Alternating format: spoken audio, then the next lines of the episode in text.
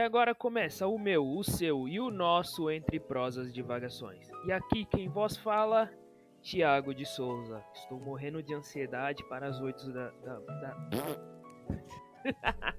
Já começamos bem.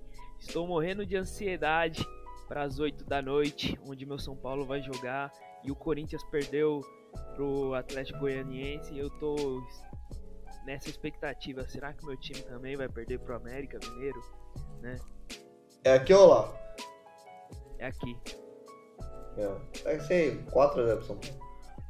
E vocês já acabaram de ouvir a voz dele, que acabou de zicar o meu time, Danilo Sanfelice. É, bom dia, boa tarde, boa noite, boa madrugada a todos vocês. Eu não ziquei, né? Mas é uma coisa óbvia. O América tá muito mal esse ano. É um time razoável até, mas tá muito mal. E o São Paulo toma muito gol, mas é um time até que bom. Então eu acho que, que São Paulo vai passar fácil e vai pegar o Atlético Paranaense na, na semifinal. Ah, eu não acredito que o América Mineiro esteja tão mal. Ele vem fazendo uma boa campanha na Copa do Brasil. Meteu. Meteu um show no fogão, pô. No fogão do, do, do estadunidense lá. É, é, verdade, mas o problema do fogão é que o fogão tem um treinador que ainda não entendeu que. O John Tex. É, não, mas esse é o presidente, né? O, ah, é verdade, esse é o presidente. O treinador do Botafogo, ele ainda não entendeu que no Brasil é um processo. Você não pode chegar aqui e achar que vai colocar o time super ofensivo e tal. Não é time do Botafogo. Então, ele às vezes toma umas porradas. Mas enfim, eu acho que o São Paulo é bem favorito hoje. Tomara, tomara. Então, pessoal, é... nós hoje não vamos falar de futebol, mas vamos falar de uma coisa que também pode te dar um golpe, né? Já que futebol pode dar um golpe e te machucar muito, tá ligado?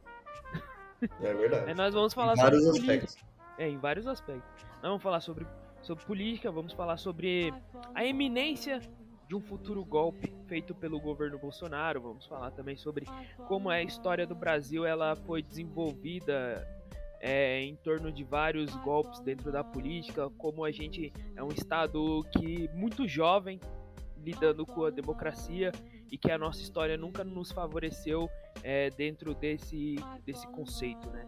Então, logo, logo nós estaremos no tema. É, e falando em, em, golpe no futebol, o Gabigol deu um golpe ontem, viu? É, não é ele deu um chute no Fernandinho, né, velho? É, não é só uma figura de linguagem. É, não é só uma figura de linguagem, não. Então, então vamos então, já lá. já a gente, a gente retorna com o episódio. É, então vamos lá, pessoal. Então, pessoal, como o Thiago falou, nós vamos iniciar o episódio hoje trazendo uma questão histórica, né? Mostrando. O objetivo é mostrar como a democracia brasileira é extremamente frágil, além de ser jovem, né? E como ao longo do processo histórico republicano brasileiro ela foi muito usada a favor da, das elites e então existe uma democracia para os ricos e outra democracia para os pobres e tal. É, isso desde a da formação republicana de fato. Então a gente vai começar logo já a partir desse ponto especificamente, é, que é a formação republicana brasileira uh, em 1889. Uh, ah, e nesse momento surge a Guarda Nacional. E o problema dessa Guarda Nacional é que é a, a primeira polícia nacional brasileira, né? E o problema disso que já mostra como que o Brasil já seria pouco democrático nesse momento, que essa Guarda Nacional ela servia única e exclusivamente para defender os, os, os, latifundiários, né? Então ela, ela é uma Guarda Nacional, portanto, teoricamente, representaria os interesses da nação, mas na prática ela, ser, ela servia como uma guarda particular dos latifundiários, né? Para os capangas do, dos fazendeiros, né? Então, desde a formação da República Brasileira, a gente já tem o, o que, se, que, que uma parte dos historiadores entendem como uma autocracia, ou seja, um governo muito ligado a poucas pessoas, poucos empresários, poucos latifundiários, é, e um governo que representa esses interesses. Né? Não, não, é nem uma classe dominante, é um pequeno grupo dentro dessa classe dominante. Então, é, a, política brasileira já nasce muito centralizada, muito problemática.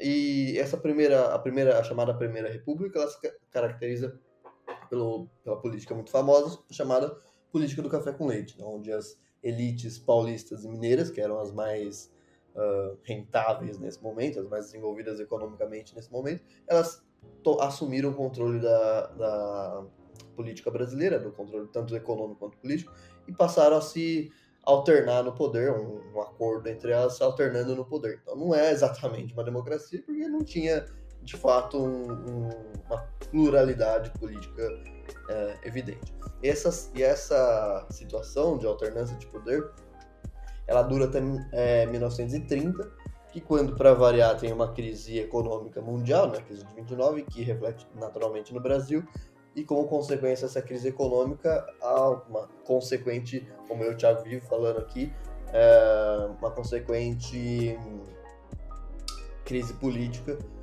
que faz com que os paulistas desrespeitem essa ordem de, de, de alternância de poder, tentam tomar para si a, a, esse novo governo, né? Então, quebrando a, a, alternância.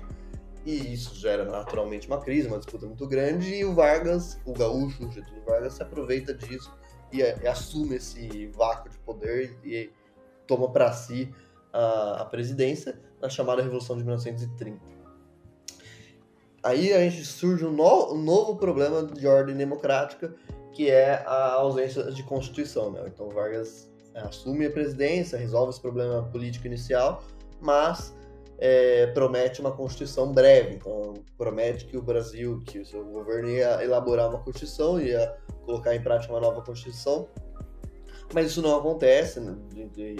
os meses vão passando, os anos vão passando, e daí a gente vai para 1932, que é uma revolução paulista, eu não vou me aprofundar muito, a gente podia fazer um episódio só sobre isso, inclusive, mas a, a revolução é a revolução constitucionalista, constitucionalista, que é justamente o, a elite é, paulista é, lutando por uma nova constituição, é, que era uma promessa do Vargas, mas que também tinha um interesse econômico muito grande por trás, que eu não acho que vale a pena a gente se estender muito aqui, fica a ideia para fazer um episódio só sobre isso, mas que é uma luta desses dois lados, né? tanto de fato pela luta constitucionalista, é o que faz a, a população e as ruas, né? mas tem o interesse econômico da classe empresarial, mas especialmente rural paulista muito grande.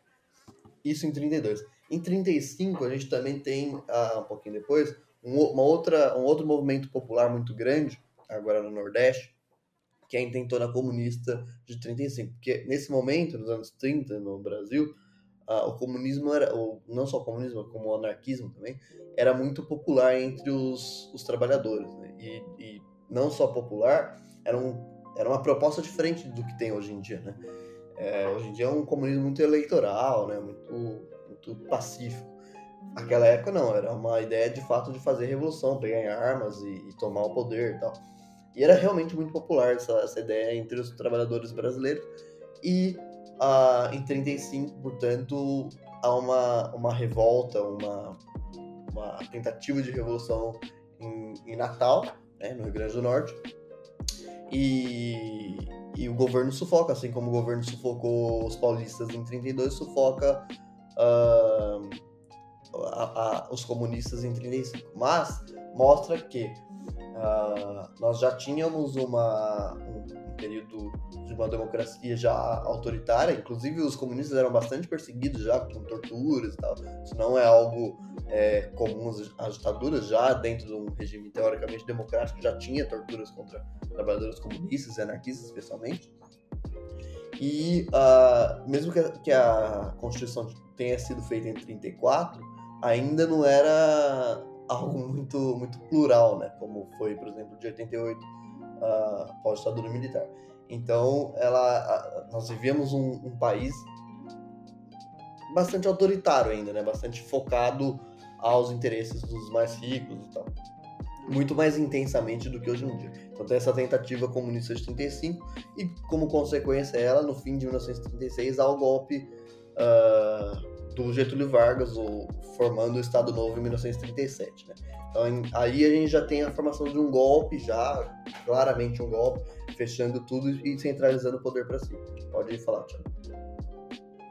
Então, em relação a isso, do, Getúlio Vargas, é bom a gente trazer que esse tipo de movimento autoritário ele estava ocorrendo no mundo inteiro, né? Tanto que no era dos extremos do Hobsbawm, ele vai falar que ali chegando próximo ao início da Segunda Guerra Mundial, em 39, é, só eu acho que eram só 12 países tinham uma democracia liberal, entre aspas, né?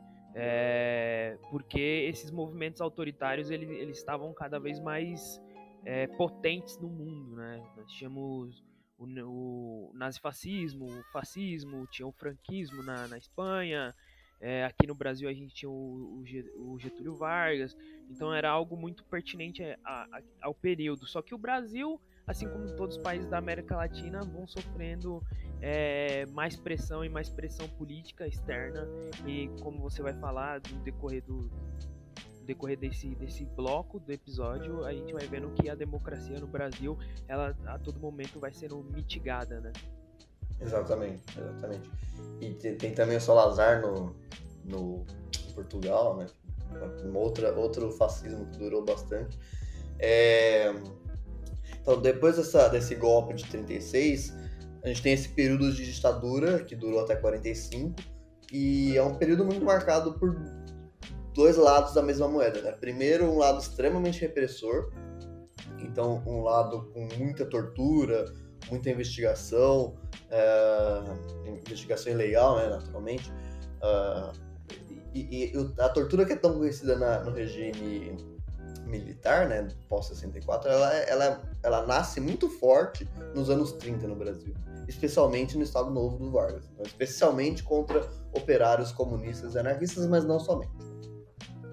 Em esse período é, antidemocrático também é marcado por, pelo outro lado, né, que é o lado populista, de do Vargas entender que, que para ele mitigar, né, para ele acabar com, com as revoltas trabalhadoras, um bom caminho seria é, estabelecer direitos trabalhistas. Né? Então, embora os, os, direitos trabalhistas sejam, sim, uma vitória do, do povo brasileiro, do, do, dos trabalhadores, daqueles que no passado fizeram greves e tal, também é um, uma estratégia muito grande do Vargas de fazer com que esse trabalhador fique ao seu lado. Né?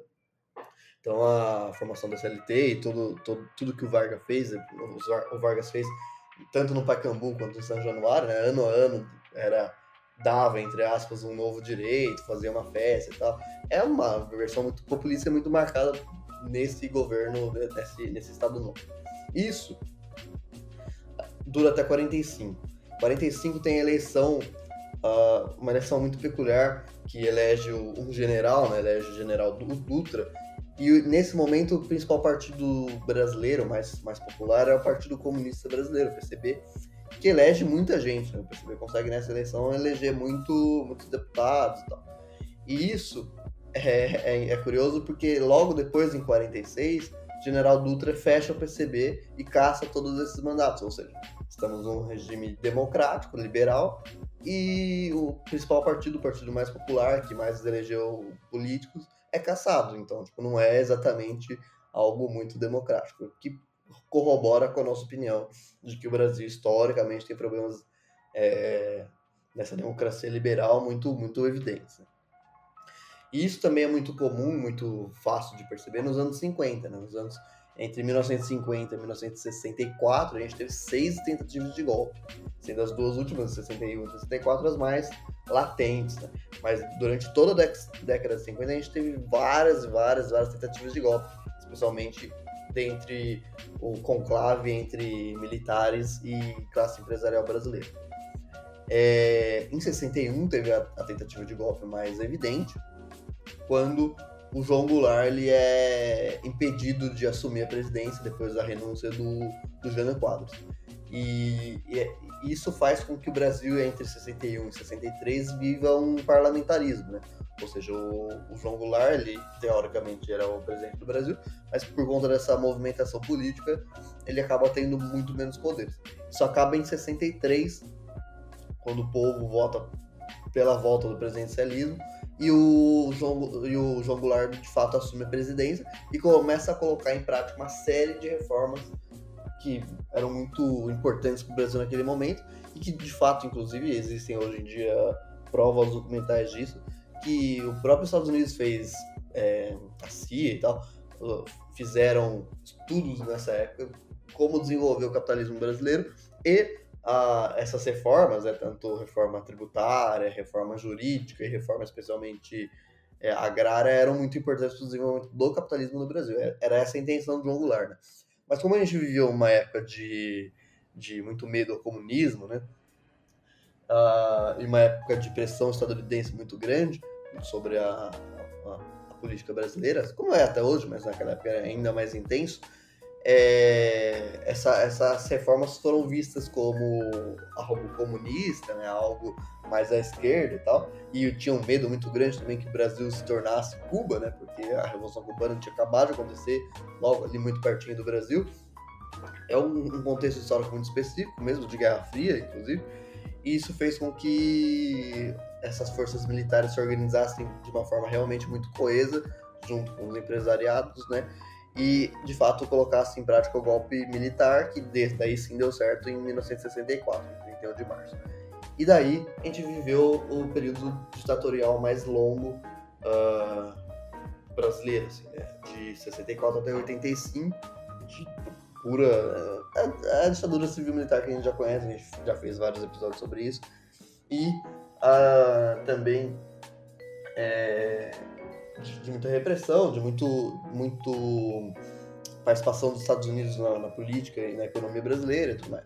E isso durou, não vou me adentrar muito, como eu disse, a gente tem vários episódios sobre isso, e isso não é o tema principal do episódio hoje, se a gente for falar de, de regime militar, a gente acaba depois de amanhã aqui.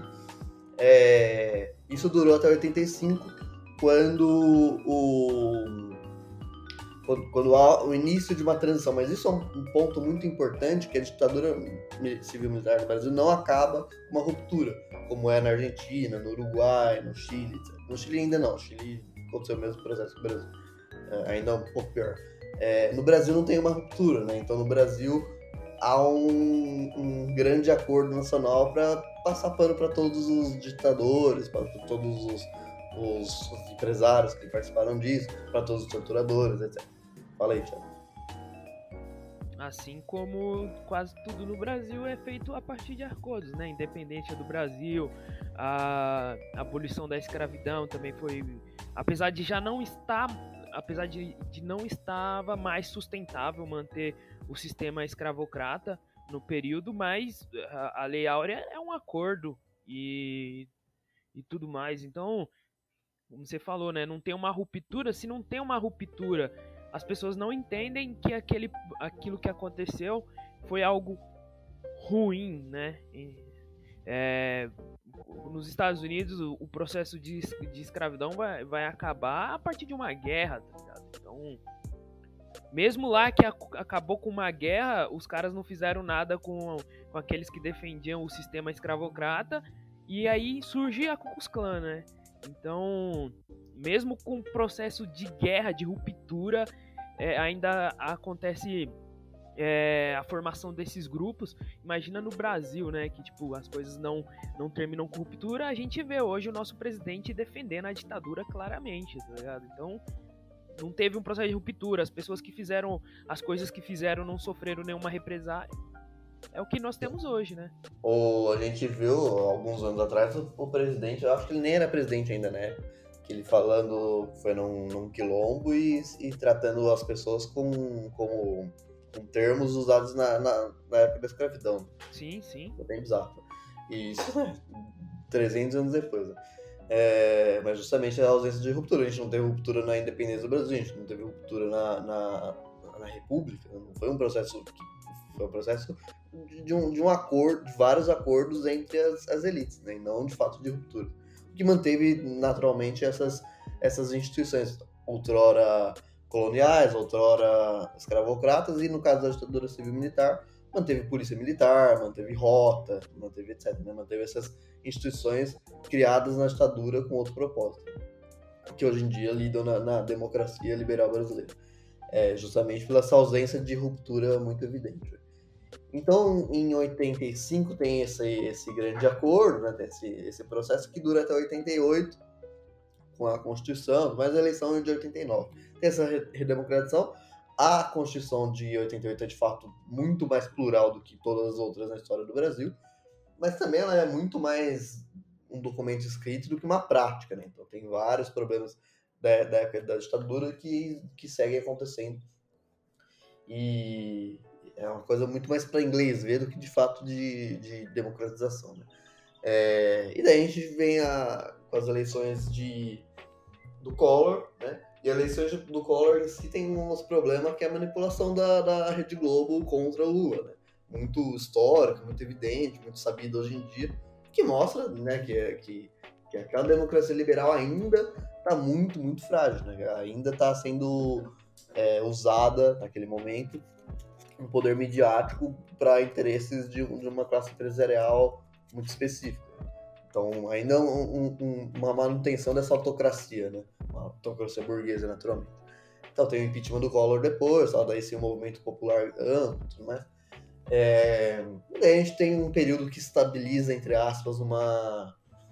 Acho que estabiliza, né? Apesar dos problemas, estabiliza uma, uma democracia que é Itamar Franco para frente. Né? Depois do impeachment do, do Collor, tem o restinho de governo ali com o Itamar Franco, que era o vice. Daí tem a FHC, oito anos, Lula, oito anos. Aí fica uma democracia liberal clássica. Né? Coisas boas e coisas ruins, com, com, com o, o agravamento do problema que é o uso da mídia para atacar governos para manipular tentativas de impeachment e tudo mais, mas que a democracia brasileira conseguiu manter relativamente estável. Né? Tem muitos problemas, mas não é uma democracia clássica, liberal, mas ainda assim uh, conseguiu se manter ali. Até chegar no governo Dilma. Né? O governo Dilma tem um problema, assim, que, que assim, o governo Lula ele conseguiu se manter, apesar da mídia, apesar da, da, do ataque feroz da mídia, mas porque ele, primeiro, que é o Lula, né? O Lula é um político muito capaz, muito inteligente e tal, uh, político de fato, né? mas é, também tinha a questão econômica. Né? O Brasil vivia um momento de, de boom da, das commodities muito grande. Isso traz um, um, crescimento econômico muito evidente. E, como a gente, eu e o Thiago sempre fala, é, paz econômica é paz política. Né? Se não tem paz econômica, a política vai pro saco. Né? Então o, o, o, Lula conseguiu viver isso. A Dilma já pega um, um país um problema econômico já mais evidente. O Brasil sofrendo as, as consequências mais tardias da crise de 2008 e do, da queda do preço das commodities, daí ela comete, na minha opinião, um erro, que é manter o gasto do governo muito alto. E, obviamente, a conta não é fechada. E ela também não é o Lula, então não, tem, não, não tinha capacidade de se organizar tão bem em, dentro desses grandes agentes políticos, dentro dessa democracia liberal é, corruptível demais no Brasil. Ela não conseguiu fazer isso e vem o processo que alguns chamam de impeachment, nós aqui chamamos de golpe, que é o processo pós-2014, que quando a Dilma ganha uma margem muito pequena, a direita já começa com recontagem de votos e tal, algo que ela sempre fez, né? não é nada de novo, vai acontecer de novo em 2022, vai acontecer de novo em 2026, sempre que a esquerda ganhar, é... não só no Brasil, em toda a América Latina isso acontece, então é algo normal, infelizmente. Porém, a, o que se vê depois é, é, é um, é um grande acordo novamente uh, entre mídia, entre empresariado e entre muitos agentes políticos para achar um bode expiatório para conseguir tirar a Dilma do poder. Né? Já que não conseguiram na eleição, ia conseguir de alguma outra forma. E esse bode expiatório foram as chamadas pedaladas fiscais, é, que, é o que o todos os governos brasileiros fazem pós democratização, inclusive o Bolsonaro fez isso nos seus governos atuais, nos seus anos de governo. E mas que, né, é, de fato configuram um crime de responsabilidade. Então, embora todo mundo tenha feito, ela quando ela fez foi um crime, foi um crime de fato, né, não só um crime teoricamente. E isso causou impeachment dela, é, do ponto de vista jurídico do ponto de vista político, tem todos as, os interesses empresariais e, e, políticos, especialmente empresariais, por trás. Então, esse podcast deixa claro que nós entendemos como um golpe, a gente já afirmou isso várias vezes aqui, não é novidade para ninguém. Sinto muito vocês ficam tristes com isso, mas imagino que não. É... E, e, então, em 2016, é que teve o golpe, aconteceu isso e pior ainda foi o que aconteceu em 2017 e início de 2018, que foi a prisão do Lula, né? Que daí é muito evidente, já tem várias provas de manipulação do, do, do, do Sérgio Moro, né? Do juiz em questão. Uh, sobre isso, né? Sobre o processo em si, aquela, aquela coisa de não temos provas, mas temos fortes convicções, todo essa, essa esse teatro que foi a prisão do Lula, né? E que eu nem sou um fã tão grande assim do Lula, mas tenho que reconhecer que foi um crime que aconteceu contra o. Ah, então o golpe se caracteriza em três processos. Primeiro, a não aceitação da, da reeleição da Dilma em 14, segundo o impeachment da Dilma, que foi o golpe em si, e o terceiro, o fato final desse golpe, foi a prisão do Lula, que era o líder das pesquisas para a eleição de 2018. Fala, Thiago. Não, desse lance aí da Lava Jato, né, do julgamento e tudo mais, a, o, uma, o melhor diálogo, não sei se já assistiu The Office, já assistiu The Office? É uma série com o Steve Carell e tudo mais, é muito boa, recomendo você assistir. É, é, o diálogo sobre o triplex, mano, é, é The Office total, sabe? O, o Moro pega assim, eu tenho um documento aqui sobre o triplex. Aí o Lula pega e fala assim, ah, tá, tá bom. Aí ele pega e fala assim, por que, que você foi visitar o triplex? Porque queriam me vender. Mas você comprou? Não. Eu tenho um documento aqui do, do triplex. Tá. É, ele tá rasurado aqui. Tá, quem rasurou? Eu não sei. Aí o Lula responde, também não sei. Aí fala, mas, mas, por, mas por que você foi visitar o triplex? Porque queriam me vender. Você comprou? Não. mano, é, é, é, muito engraçado, velho. É, é, mano, é, é, The Office total, tá ligado? Mano, é, é o Steve Carell no, seu ápice do Michael, tá ligado? O, o diálogo do Lula com, com o Moro, mano. É sensacional. E aí é foda que aí depois o Moro assume lá o, o Super Ministério da Justiça, arruma treta com o Bolsonaro, sai fora. É, aí agora ele seria a terceira via, mas não é mais. E. isso é incrível, né? Isso Tem o lance do Telegram lá também, né? Que é, pegaram o Telegram dele. Pegaram as conversas dele e tudo mais. Blá, blá. Se reunia com a, com a outra parte, né? É. Né? Ele ordenou o vazamento do, dos áudios do Lula na é. Globo e tudo mais. Então... Exatamente. Então é um, um, processo de golpe muito claro. Assim, é, um cara desse num país mais sério, ele estaria preso, né? Com certeza. Não só ele, todo mundo, tá ligado? É, é impressionante. E, então esse processo de 2014, 16 e 18 para mim é um fechamento de um golpe muito claro para impedir a continuação do governo PT e especialmente a volta do Lula aqui. Para essa extrema direita direita empresarial naquele momento era muito grave. Digo naquele momento que a direita empresarial hoje em dia tem outra visão, mas aí a gente fala mais tarde. E então isso, é, tudo isso leva também a, a, a, um, a, ausência do Lula né, na corrida leva e, e, todo esse processo de golpe leva a um, um ódio, né? Um ódio direcionado, mas sim um ódio da, da população contra uh, o PT em si e possibilita o, o, a direita voltar ao poder. O problema não é que a direita voltou ao poder, porque eu imagino que o plano dos golpistas, o plano desse processo todo seria colocar uma direita democrática no poder, não né? um PSDB, assim, sabe, um Geraldo Alckmin, um Serra, essa galera, assim. Só que, que, que embora seja direita, é uma, é uma direita claramente democrática exceto o Aécio Neves, mas os seus outros companheiros são democráticos, até que se prova o contrário. Agora, o democrático com visa liberal. Uh, agora, o, o, o tiro meio que saiu pela culatra porque eles conseguiram alavancar um, um, um, uma pessoa da extrema direita. Né? E daí é que a gente vai fechar esse primeiro bloco, depois eu falo do Thiago, e entrar pro, pro agora, né? o que está acontecendo agora. Fala aí, Thiago. Não, eu só queria fazer um adendo que é o seguinte, né? Eu acho que a ascensão do Bolsonaro ela é um tiro no pé. Você, assim como eu, já estudamos o período entre guerras, né? Da Primeira e Segunda Guerra Mundial. A gente sabe que a ascensão do Hitler ela se dá a partir de vários movimentos. E um deles são o, o, o, os grupos políticos na Alemanha e os grupos de empresários que entendiam que a ascensão do, do Hitler podia ser uma boa porque em algum momento eles, eles iam conseguir manipular o Hitler, né? E fazer com que ele governasse a favor, a favor deles. O Hitler nunca deixou de ser de, de, de, derrubar o capitalismo dentro da Alemanha, né? Isso muita gente enriqueceu com o Holocausto, com, com a guerra e tudo mais. Só que eles não conseguiram manipular o Hitler da forma que eles, que eles queriam.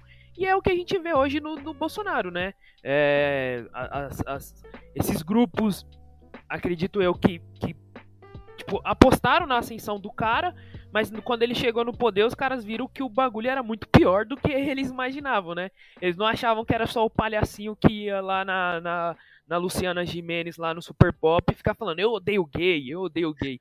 Viram que o negócio é bem pior, tá ligado? Exatamente. Isso, uma coisa curiosa, eu concordo com tudo que você disse. Isso a gente, a gente, assim, historiadores, pessoas de esquerda, sociólogos, filósofos, sempre nós avisamos que ia, que ia acontecer isso, ninguém ouviu. E... Mas quem que escuta a gente, cara? É, e, daí é uma coisa. Amanhã, inclusive, Thiago, vai estar. Tá, amanhã não, gente. No dia seguinte, quando a gente postar o episódio, vai estar tá, assim: a capa do Estadão extra extra. Thiago, do Entre Provas Divulgações, compara Hitler, uh, Bolsonaro a Hitler. Mas é mesmo. Só que as amarras, as amarras hoje, as amarras hoje que foram criadas depois da Segunda Guerra Mundial não permitem o Bolsonaro fazer um holocausto. Que se permitissem, é que assim, né? É que o, o, você conhece o Adetaio, né? O Adetaio ele ele ele tem uma frase muito muito muito foda, né? Que é assim, você pode ser racista, mas você não pode ser antissemita. Então o Bolsonaro ele fala um monte de coisa racista, já falou uma porrada de coisa racista e todo mundo fala: "Não, veja bem, ele não é racista". Blá, blá. Mas se em um momento o Bolsonaro falar um negócio antissemita, acabou. A casa vai cair pra caralho, tá ligado? É, exatamente. É isso. isso é muito evidente, né? Isso é muito evidente. Então, pessoal, a gente acaba esse primeiro bloco, que é o bloco histórico, e agora a gente vai entrar pro bloco de agora, que eu e o Thiago debateremos a atual situação do Brasil, muito, que não é muito é, boa. Do Brasil, pensando sobre um golpe. Então é isso, já já voltamos. Então, pessoal, voltamos aqui para o segundo bloco, onde nós vamos discutir o presente e o futuro do nosso país. Mentalizei aqui, Pai Galo.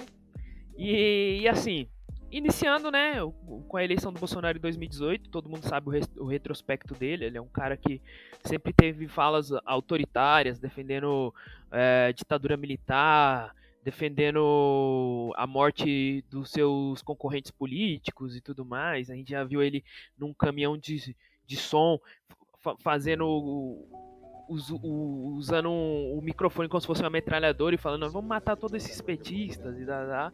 Então é um cara que ele tá muito ligado a essas ideias autoritárias e, e fascistas, né? Isso aí foi no Acre, né? Eu vou matar a petralhada do Acre. É, isso aí. E aí. O Acre existe, né, gente? É. E aí. e aí. A gente chega ao ponto onde ele foi eleito. E o Bolsonaro, em nenhum momento, durante o, o, o seu governo, ele foi apaziguador no sentido de tipo, não, vamos ser mais democráticos e blá blá blá, blá, blá usando esse verniz liberal. Não, em todo momento ele sempre deixou muito claro que se não fizessem o que ele queria, é, o, o, o, um golpe poderia ser a qualquer momento eminente, e aí a gente já viu isso. A gente viu o que ele fez com a Polícia Federal quando a Polícia Federal tentou investigar os, o filho dele. A todo momento ele pega, ah, o cara que vai investigar o filho dele, ele faz ir pra Itália para fazer um curso, ele aposenta o cara forçadamente, ele troca e manipula para que essas investigações não ocorram, e isso é claramente é, autoritário, né? Porque a Polícia Federal tem autonomia de investigar quem ela quiser, só que o presidente ele pode fazer essas, essas manobras para que não ocorra. E, é, com o governo e Bolsonaro. Da, ao longo desses quatro anos tem uma série de alvos, né? Então tem a Polícia Federal, como você falou, tem o STF, cada hora ele vai mudando de, de alvo. é, o STF, o STF é, e o STF ele ele inflama as massas dele para cada vez mais criticar e fica falando, ah, nós temos que acabar com esses caras, não sei o que lá. E assim, o Bolsonaro ele tem, ele tem esse discurso para suas massas, né, para inflamar ele, mas dentro do Congresso ele ele é um ele é um cordeiro, né? Ele tenta ser aquele cara que articula e não sei o que lá, porque o que interessa para ele é ter as massas dele inflamadas. E a gente tá esse cada é um ponto, isso é um ponto interessante, porque ele se elegeu com um discurso antissistêmico, né? Sim, se elegeu sim. falando que o problema do Brasil é o sistema eleitoral, o sistema político e tal, que permite muitos acordos, muito com o centrão tal. Então ele, ele se elegeu criticando isso veementemente. O que então, ele faz a partir do momento que está lá? Ele não, ele não faz algo para desestruturar uma reforma política, para acabar com isso. Seria o caminho de alguém que democraticamente quer mudar isso, né? Sim, sim. Então, um plebiscito, alguma coisa assim. Não. Ah, mas é um cara que ele. A vida, a vida política dele toda ele foi do centrão, né? Sim. Então, não tem muito para onde fugir. É... Pegando esse fio da meada seu, é... ele é um cara que, para as massas, ele, ele, ele faz esse discurso inflamatório e tal, tal, tal golpe, não sei o que lá, e blá lá, a gente tem que acabar com o inimigo e blá blá blá. Só que dentro do Congresso e dentro do, do, dos papéis que ele assina, ele tá sempre é, articulando com o Centrão. É, agora pouco mesmo, nesse período de propaganda eleitoral, ele destinou uma verba muito grande para a Globo. E aí a gente fica nesse, né? Porque o discurso dele é que ele, não, a Globo isso, a Globo aquilo, a mídia aquilo. Mas no diário oficial tá lá a verba que ele destinou pra Globo. É uma verba muito grande até. E. Ah, ele, Porque... ele, ele, nesse, ele nesse ponto ele se assemelha ao autoritarismo do Vargas, né? Porque o Vargas também ele, ele se, se dizia o pai dos pobres e tal, mas torturava o trabalhador, sabe? Então, tipo, é, é, aquela coisa de fazer uma coisa no discurso, outra coisa na, na prática e tal. Então esse, ele tem essa, é, ah, esse, essa forma de trabalhar muito, muito clara, assim. O que mostra uma inteligência política, não sei se dele, provavelmente não, mas é. dos, dos, dos, dos que. A seja, gente tem que ver que o Bolsonaro ele é cria do mesmo período do Trump, né? Então a forma do Bolsonaro agir é a mesma forma do Trump, né? O Trump ele usava o seu Twitter e, e seus discursos para inflamar suas massas, mas dentro do Congresso Nacional nos Estados Unidos ele fazia esse, esses acordos, é, é, esses discursos mais pacificadores e tal. Lá. Tanto que a gente viu o que aconteceu, né? A invasão ao Capitólio foi a invasão a partir da, das massas inflamadas pelo Trump. Tanto que o Trump ele está sofrendo uma investigação agora há pouco para é, para entenderem qual foi o papel do Trump nessa invasão. Se ele, se ele fez alguma coisa para impedir, se ele não fez, claramente ele não fez. Ele, ele deixou não. muito claro que ele queria que isso ocorresse. E, e no Brasil, e aí a gente entra nessa questão do golpe, que ao meu ver, o golpe não vai ser dado aquele golpe clássico, né, onde você fecha o Congresso e blá blá blá blá. blá. Acredito eu que o golpe hoje no Brasil ele vai ser dado a partir dessas massas inflamadas. Bolsonaro vai inflamar essas massas a um ponto de que fique insustentável né, é, a situação. O Lula, Lula será eleito, né? Eu estou falando aqui questão caso o Lula seja eleito. Caso o Lula seja eleito, essas massas vão ser tão inflamadas que nós teremos aí uns quatro anos, vamos botar aqui, uns quatro anos de, de, de governo Lula que vai ser impossível viver dentro desse, desse tonel de pólvora. E o Bolsonaro a todo momento vai estar no seu palanque falando: É, viu? Porque eu saí, a situação tá assim. Blá, blá, blá, blá. E aí em 2026 ele volta para é. tentar buscar uma nova eleição.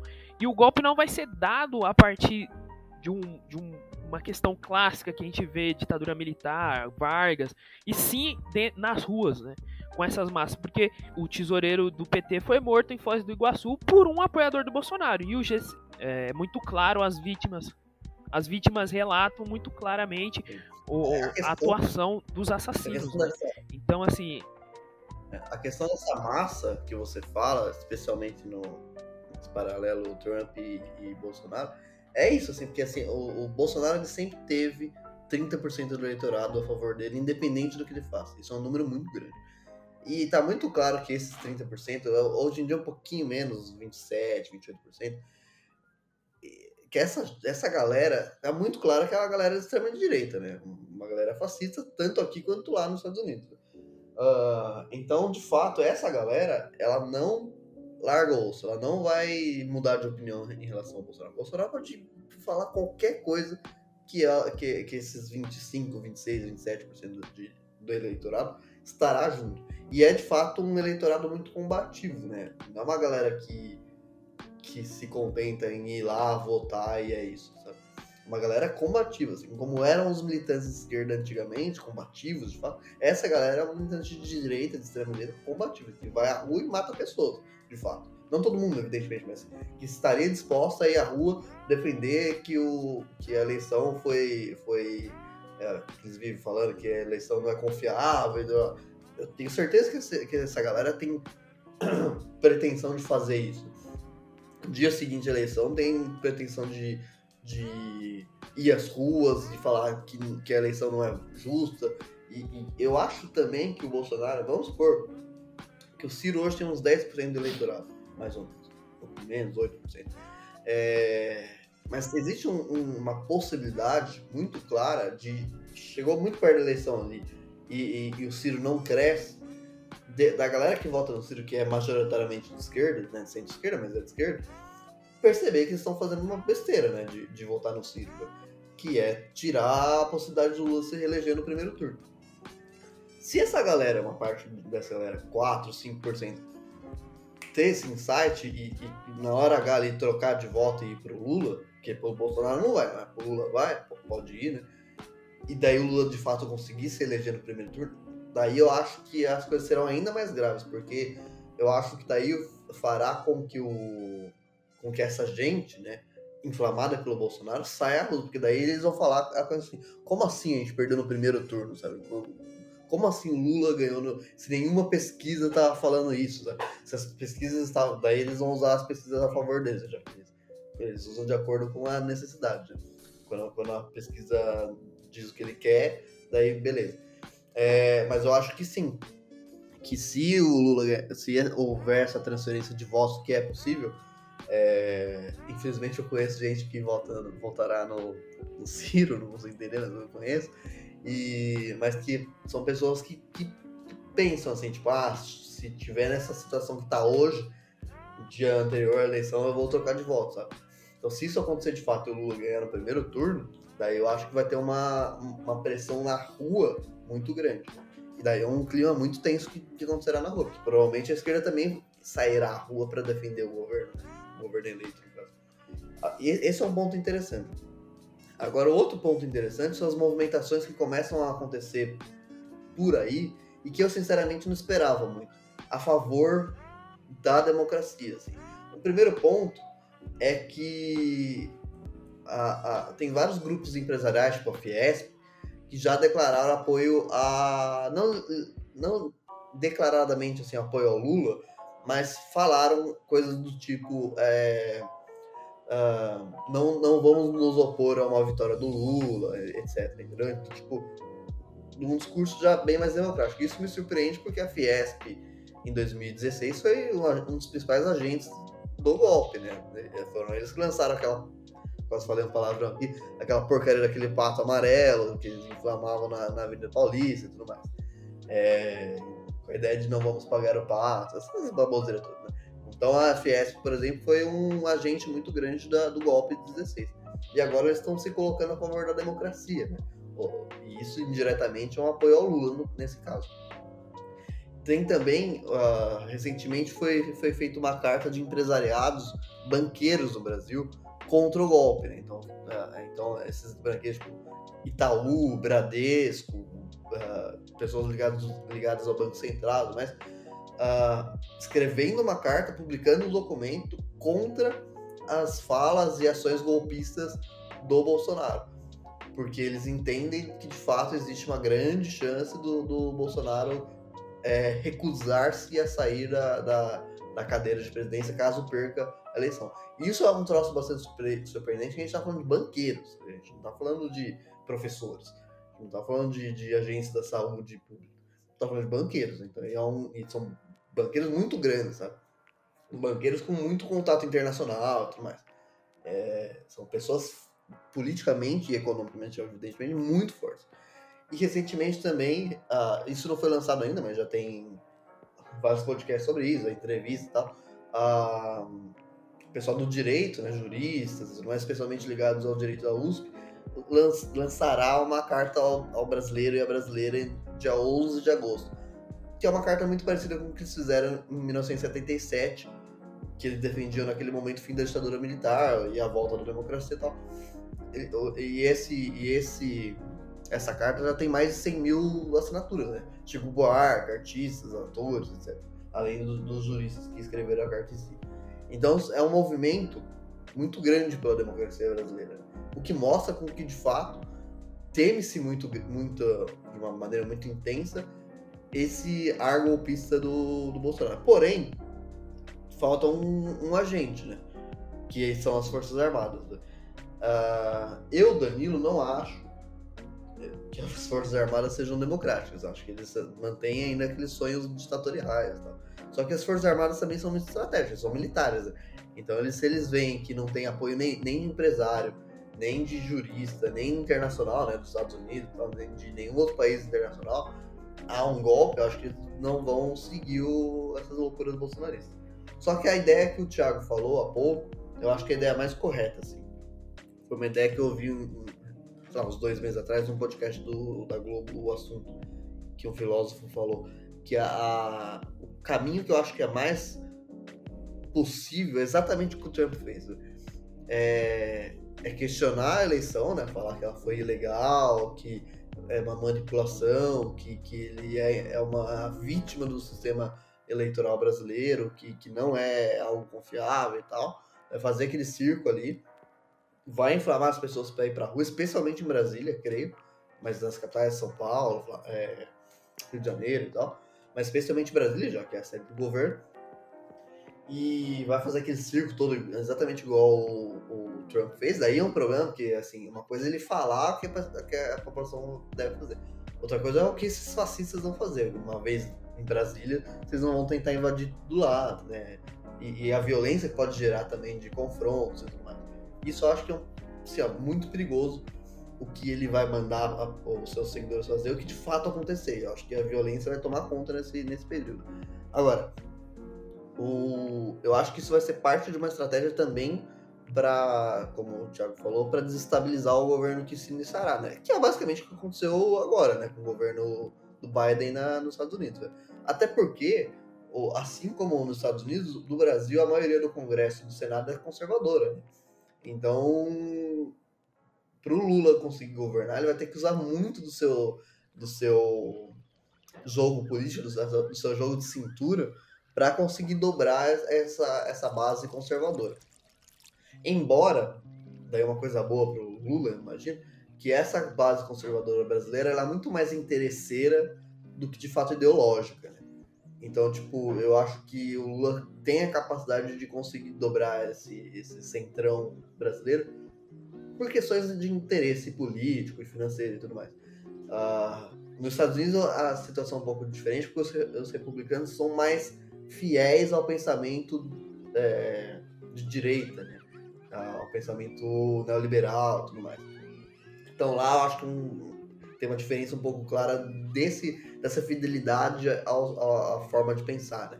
Democratas, os democratas são mais progressistas e tal. Uh, e verdadeiramente progressistas, assim como os, a, a republicana é verdadeiramente neoliberal.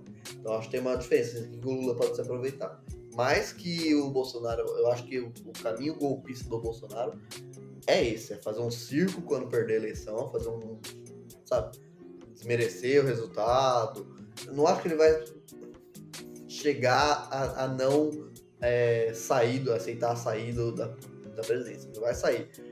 Mas ele vai fazer aquele circo, inflamar, inflamar as pessoas para ir pra rua, etc. E uma hora sai, beleza.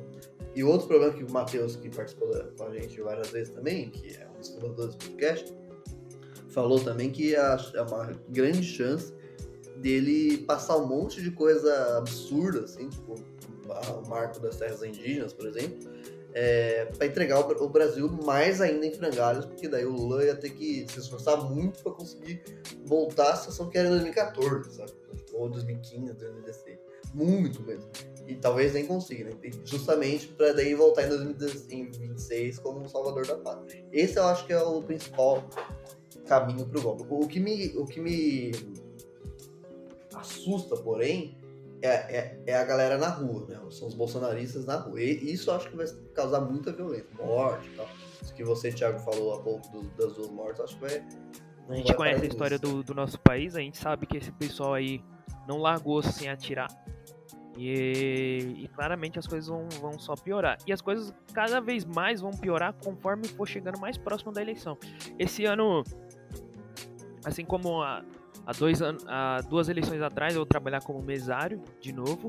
E assim, há, do, há duas eleições atrás, a coisa, as coisas já estavam meio tensas, tá ligado? Já tinham pessoas que entravam no, na sala para votar e já ficavam assim, ah, isso aqui é manipulado, ah, não sei o que lá. Eu, pô, eu, eu peguei o caso de um cara que tava tentando votar no Bolsonaro para governador do estado de São Paulo, tá ligado? Então, assim, né? É, e o cara falou, não, essa máquina aqui tá me roubando, não sei o que lá. Quando chegar mais. Essa eleição agora de 2022 quando for o dia da eleição, o bagulho vai estar tá tenso demais. Tenso, tenso, tenso. Não, não, não discordo que possa haver agressão dentro, do, do, do, dentro dos locais de eleição, a polícia tendo que agir de forma mais violenta mesmo para conter essas pessoas. É, tem um outro ponto também que eu Sim. acho interessante, desculpa te interromper, é em cidades pequenas. Eu vi recentemente alguém falando isso, não lembro quem, que a, o medo de que em cidades pequenas os bolsonaristas se organizem para forçar a população a, a não votar no Lula. Mesmo que não seja votar no, no, no Bolsonaro, mas não votar no Lula. Porque parece idiota isso, porque assim, ah, uma vez você tá lá dentro, você tá lá Ela dentro. Vai ficar Ninguém vai saber não vai querer votar no Lula. Aí vai falar isso pra senhorinha de 90 anos, sabe? É, evidentemente. Sim. Até porque não é só aquele dia, é o resto da vida da pessoa numa cidade. Né? Então é muito Sim. complexo isso também. E essa violência de intimidação é muito complexo. E o outro ponto que, que seria bom a gente conversar também é a polícia. Sim. Que a polícia, ao longo desses quatro anos, se mostrou cada vez mais bolsonarista, é. especialmente militar. Né? Então, como que a polícia vai reagir nesse? Vai, vai haver um motim? Porque a polícia, Sim. embora seja militar, ela não é tão hierarquizada, assim, quanto os, os, as Forças Armadas. Né? Então, cara, eu acho que. Como é que você acha que, que a polícia vai reagir nisso? Ao meu ver, eu acho que ela, ela não vai reagir da forma que, que, que o Bolsonaro quer que reaja, no sentido de tipo, não, vamos deixar acontecer a parada e vamos fazer um montinho e tal. Eu acho que ela, ela, vai, ela vai continuar sendo o que é hoje, tá ligado? Tipo assim, o cara tentar fazer alguma coisa, tentar roubar uma urna, tentar fazer uma coisa, o policial vai lá, vai, vai, vai, vai prender o cara, vai fazer o que tem que ser feito mas não da forma que a gente sabe que a polícia pode fazer, entendeu? Ser mais severa e bater no cara e, e que nem a gente sabe que acontece nas periferias de São Paulo e do, e do Brasil, né? Mas eu acho que não vai haver um motim por parte da polícia no dia da, da eleição. Acredito que não. Né? Até porque mano, seria um tiro no pé também, porque aí deixaria muito claro que, que a instituição ela tá a favor de um golpe, né? É, eu, eu, fico um pouco, eu também acho que não, mas isso eu acho que é muito racional, assim, porque tem um problema dessa, dessa galera assim, grosso modo, eles são fascistas, né? Tanto o sim, Bolsonaro sim. como seus seguidores, né? E tem muito militar que segue ele. Né? Sim. Então, acho um caso ou outro de outro policial, é, eu acho isso. Mas pode acontecer, especialmente mais é, policiais Principalmente que, policiais que, que estiverem de folga no dia, do, da instituição em si, mas vão acabar presos. É, é, então acho que isso pode gerar uma violência também. É uma eleição que eu sempre, eu, Danilo, eu sempre deixei muito claro o que eu penso assim, né, em eleições. Sempre fui Mano, você tá me. De... Eu, a gente tava gravando esse podcast, tô ficando com cada vez mais medo de ser mesário nessa eleição, tá ligado? É, se alguém tentar vir pra, pra, pra força física, dá pra forte, trocar, mas... Se o cara tiver armado, eu falo assim, não, eu voto no Bolsonaro aqui, ó. 17, parça. Ah, é 22, né? Mudou. Não vai poder mais usar a musiquinha é 17, do é Bolsonaro é 17, Bolsonaro é Sul, Bolsonaro é Nordeste. Acho que é isso, né? Não vai poder mais usar essa riminha. É, então. Então, eu acho que esse bloco finaliza por aqui, né, cara? Eu não tenho muito mais o que falar. Eu acho que a gente resumiu bem o que a gente pensa sobre o futuro do golpe, né? Gente, eu acredito que vai ser uma estabilidade política durante quatro anos do governo Lula e para 2026 o Bolsonaro voltar falando: olha, eu posso resolver isso aí.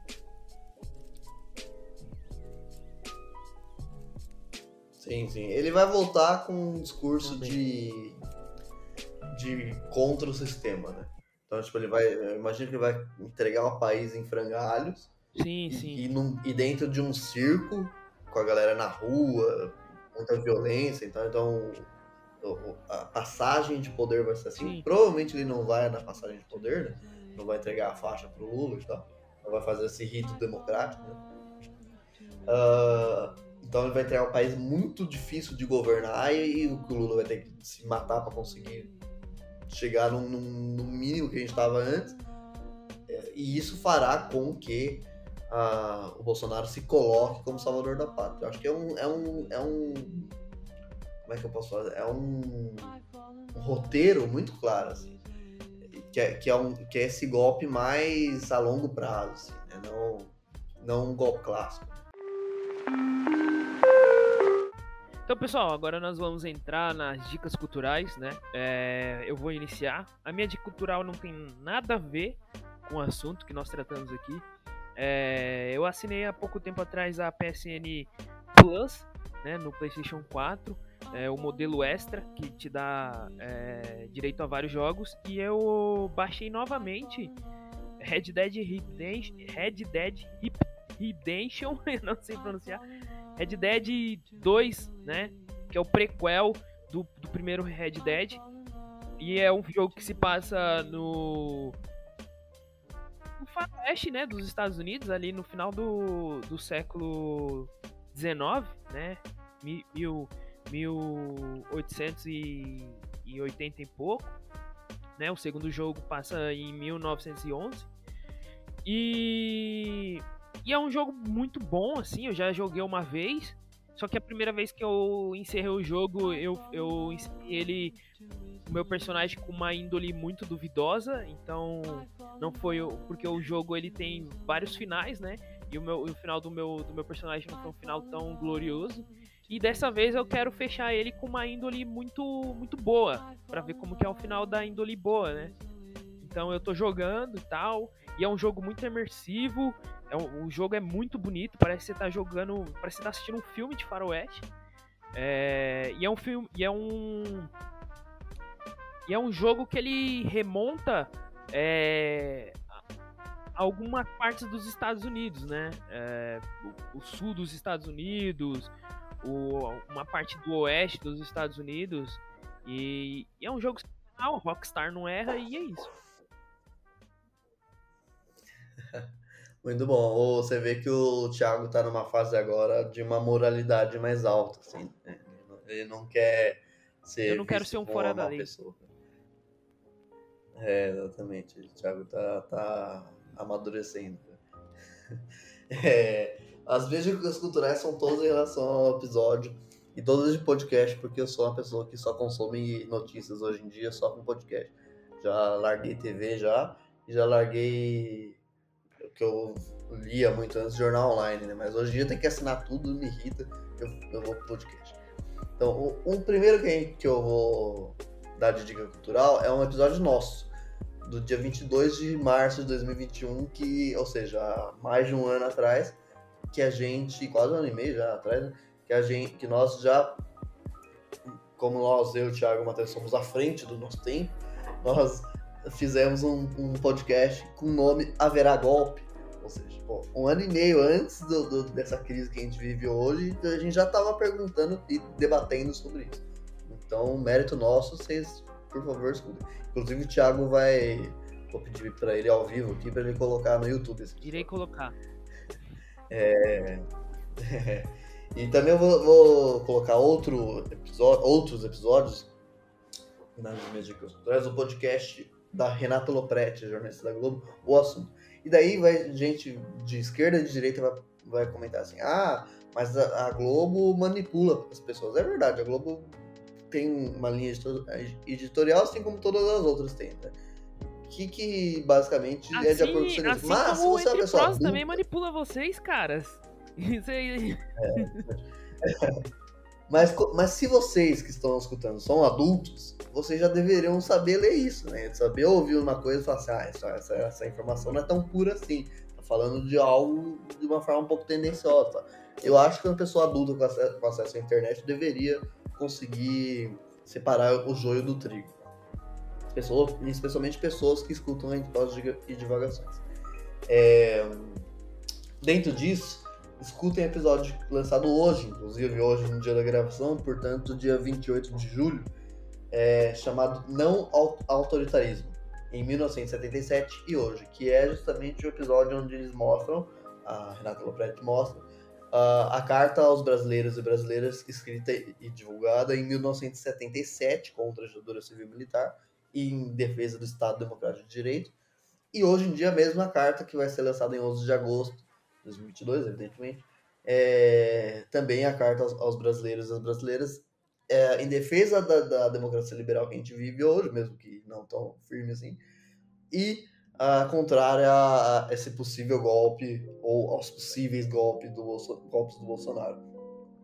E um outro episódio que eu escutei deles, deles também, que eu gostei muito, é o episódio de 20 de julho de 2022, agora recente, é A Mentira de Bolsonaro Vista de Fora, que foi a repercussão daquele, daquele, daquela reunião que o Bolsonaro convocou com os, com os consulados de vários países uh, aqui no Brasil, para ele que o Bolsonaro justamente falou sobre a eleição brasileira e tudo mais. E foi muito interessante esse episódio, muito bom, uma análise muito boa sobre isso, mas muito interessante, engraçado sobre esse, esse dia. Foi, não sei se você viu, Thiago, que ele tem a reunião lá com os embaixadores e tal, né? Daí ele acaba a reunião, né? Quando você faz um discurso para alguém, uma, uma plateia, imagine, especialmente em embaixador, você né? espera a galera aplauda, né? É, daí, daí ele, ele terminou ninguém aplaudiu. Ele ainda fez, falou não sei o que lá, daí ele falou assim, agora terminou. E ninguém aplaudiu. Isso foi bom, sabe? Ele é muito. Mano, você tem que assistir The Office. Se você vai assistir The Office, você vai ver o, o Bolsonaro no, em todos os episódios, velho. Vou, vou assistir, velho. A dica cultural para o Danilo. Fechado. Então, gente, as minhas dicas culturais são essas. O Thiago já passou a dele também. Gostaria de jogar esse jogo também, mas eu não tenho Playstation. E e é isso, pessoal. Por mim, acaba aqui. Tem uma, mais alguma coisa pra falar, Thiago? Fechado, então. Então a gente volta aqui a duas semanas, provavelmente com o Fafá de volta. E é isso. Beijo na, na nádega esquerda. E é isso aí, pessoal. Terminou. tchau. Termina tchau, Thiago.